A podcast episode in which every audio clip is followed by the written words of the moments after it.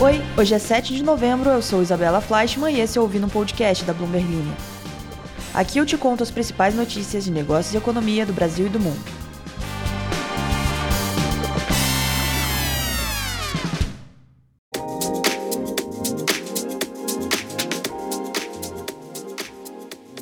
Bom dia, bom dia, queridos ouvintes. 7 de novembro, já começaram a ouvir as canções natalinas?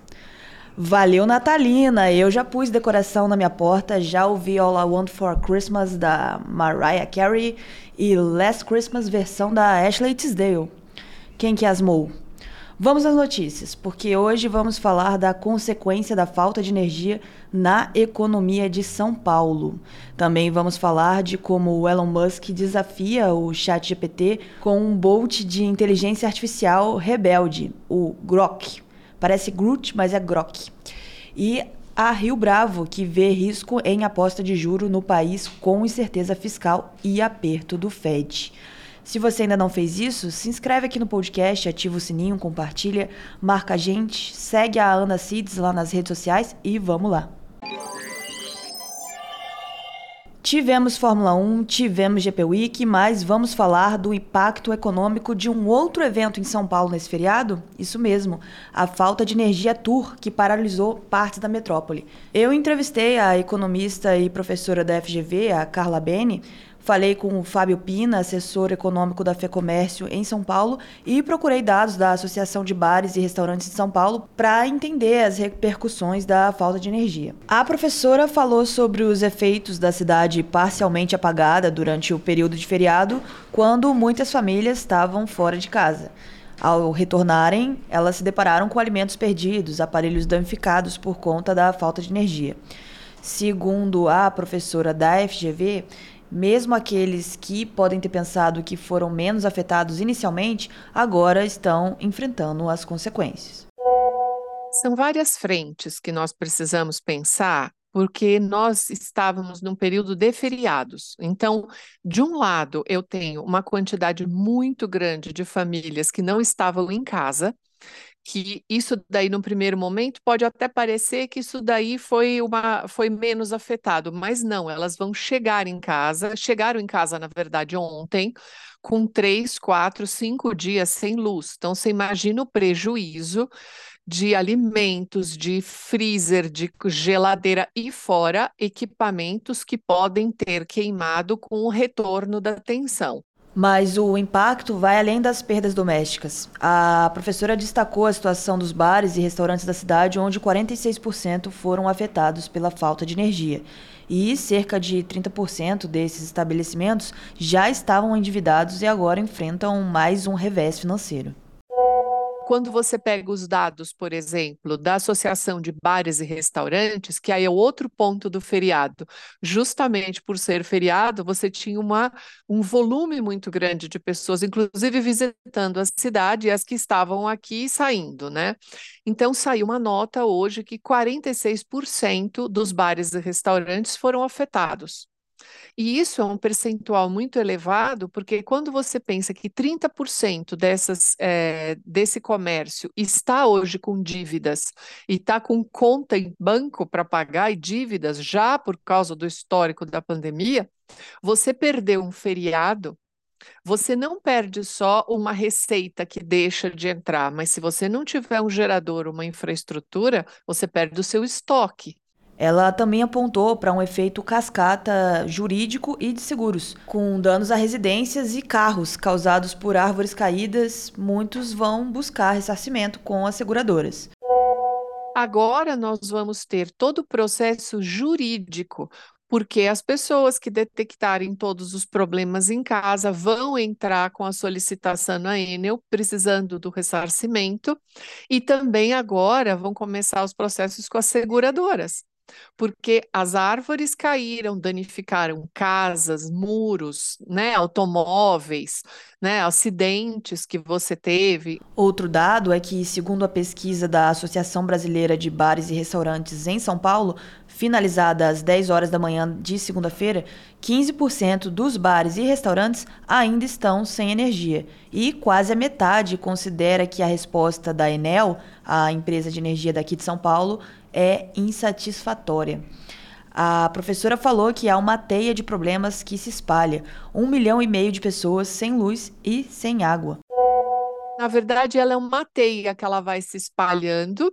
Hoje é uma, um período que a gente está com metade do problema, mas nós ainda temos um milhão de pessoas, mais, acho que até um milhão e meio de pessoas que estão sem luz. E o outro problema pior, sem água. Hoje nós estamos, segunda-feira, com um milhão e meio de pessoas sem água em casa. Por quê? Porque a produção para as distribuidoras todas de água, elas precisam de energia. Então, nós estamos com um problema duplo. Então, você tem falta d'água em vários bairros e locais de São Paulo. Inclusive, isso foi um problema bem na região e as cidades próximas, né?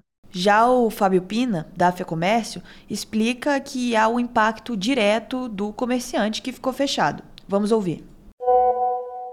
Tem alguns tipos de impacto. Você tem um impacto é, direto do, do, comerciante que ficou fechado e ele perde vendas, em especial aquelas vendas que ocorrem por impulso. Né? Não a venda programada. Essa venda por impulso daquela pessoa que passa na porta da minha loja, essa foi perdida para sempre você tem um impacto, é, é, outro impacto que é o, a perda desse consumidor para um outro é, é, lojista em alguma região que estava aberto. Né? Você tem um impacto, outro impacto direto, que é o impacto do fato é, de eu eventualmente, a depender do setor, por exemplo, eu tenho uma sorvetaria e eu perdi estoque por conta da refrigeração. Né? Então, eu tenho o impacto da perda da venda e tenho o impacto é, é, é, da, perda, da perda da venda por oportunidade, que esse não volta mais. Eu tenho um impacto da perda da venda que não, mesmo não sendo por oportunidade, que seja uma venda planejada, a pessoa buscou a minha loja e foi para o meu concorrente que estava aberto e eu não. E eu tenho impacto da perda eventual de, de, de, estoque, do custo eventualmente físico, ou de equipamento, se queimou equipamento, né? Esse é um, é um terceiro impacto. Outro impacto que a gente pode esperar é em relação às seguradoras, né? As apólices de seguro empresarial cobrindo danos e perdas. Sim, é, é, isso vai ser uma negociação futura, porque a gente não sabe quanto que a Enel vai ressarcir. Isso está uma discussão da ANEL, da Agência Nacional. A agência serve exatamente para isso, para regular essa relação entre consumidor, é, fornecedor e o próprio governo. Então, nós vamos regular essa, é, a partir do que for decidido entre as concessionárias e a ANEL, nós vamos saber quanto que a Enel estará é, disposta a é, ressarcir consumidores e empresários. É, isso modifica o tamanho do impacto nos seguros dos empresários, mas talvez aumente o impacto no seguro da própria empresa que deve ter.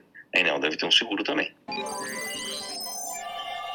O Elon Musk revelou seu próprio Bolt de inteligência artificial para desafiar o ChatGPT, afirmando que o protótipo já é superior ao ChatGPT 3.5 em vários benchmarks. Batizado de Grok, é o primeiro produto da empresa XAI de Musk, que está agora em testes com um grupo limitado de usuários dos Estados Unidos. O Grok está sendo desenvolvido com dados da rede social X, o antigo Twitter, e, portanto, está bem mais informado sobre os últimos acontecimentos do que os robôs alternativos com conjuntos de dados estáticos, segundo o site da empresa. Ele também foi projetado para responder com um pouco de sagacidade e tem um traço de rebeldia. Quem está falando isso é a empresa aí do Elon Musk, que no início desse ano estava aí com os signatários de uma petição que pedia uma pausa no avanço dos modelos de inteligência artificial para permitir o desenvolvimento de protocolos de segurança compartilhados. O Musk falou assim: assinei aquela carta sabendo que era inútil. Ele publicou isso no domingo na rede social X. Disse ainda que só queria que ficasse registrado que ele recomendava uma pausa. O presidente dos Estados Unidos, Joe Biden, acabou de assinar uma ordem executiva para a supervisão de inteligência artificial, com o objetivo de estabelecer padrões para proteções de segurança e privacidade, enquanto líderes tecnológicos e acadêmicos debatiam os riscos da tecnologia na AI Safety Summit no Reino Unido na semana passada.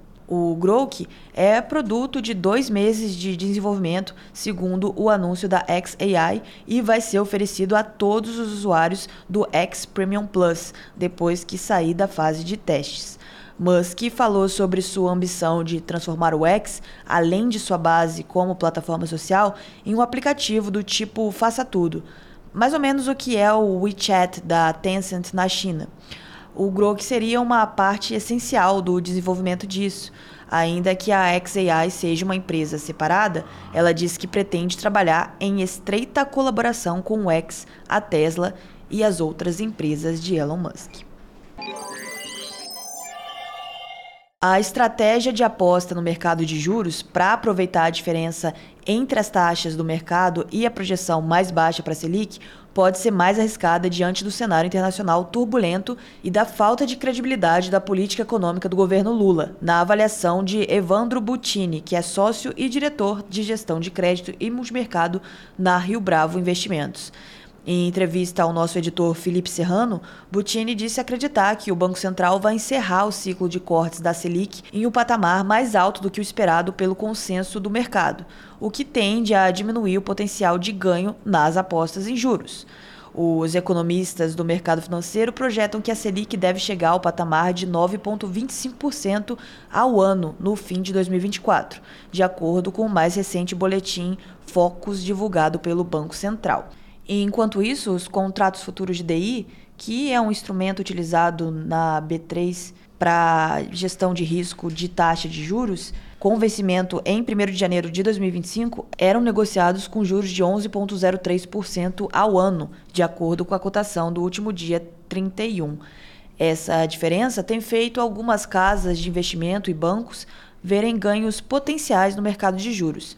O diferencial é ainda maior observando as projeções para a Selic para 2025 e 2026, enquanto os contratos equivalentes de DI precificam as taxas a 10,9% e 11,15%, respectivamente.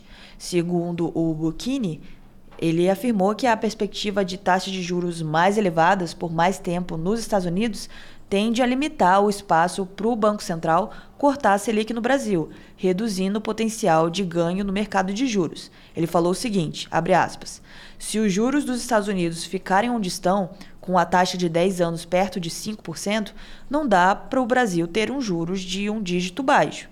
Diria que 8% já seria um exagero. Ele disse ainda que eles têm gastado mais tempo para entender qual é esse patamar de equilíbrio entre a taxa de juros americana mais alta e a do Brasil, considerando uma combinação de fatores. Falando ainda que essa conta está mais para os high single digits, que são os single digits, é 8 ou 9, não chega a ser 10. Então é mais ou menos isso que o Buchini da Rio Bravo quis dizer. A Rio Bravo, inclusive, tem entre os sócios fundadores o ex-presidente do Banco Central, Gustavo Franco, e tem hoje cerca de 13,2 bilhões de reais em ativos sob gestão, divididos em fundos de crédito, imobiliário, multimercado e renda variável. É uma das mais tradicionais gestoras do país. E vamos ler os comentários de vocês. O Vitor disse: Adorei o episódio, muito legal quando tem futebol. Um abraço especial para Lala Silva que mandou qual o impacto de boa parte de São Paulo estar sem energia desde sexta, motivando aí toda a construção desse episódio. Valeu, Lala! E vocês podem continuar mandando perguntas aqui, como a Ana falou ontem, usando os comentários para encontrar dates entre os ouvintes. Por que não, né? O João disse: se vai sair um date dos comentários, eu não sei, mas sempre recomendo o podcast para os meus crushes. Excelente jeito de flertar, João. Me conte se deu resultado. E aí, assim concluímos nosso episódio de hoje. Agradecemos à economista professora Carla Beni e ao analista da FEComércio Fábio Pina por compartilharem conhecimento e insights conosco. Obrigado por ouvirem, boa terça e até mais.